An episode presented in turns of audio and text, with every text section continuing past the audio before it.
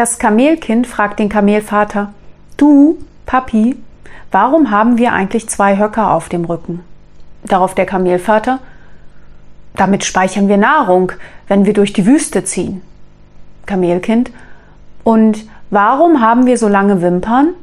Kamelvater, damit uns der Wind nicht den Sand in die Augen bläst, wenn wir durch die Wüste ziehen.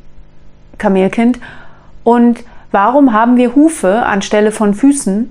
Kamelvater, damit wir nicht im Sand einsinken, wenn wir durch die Wüste ziehen.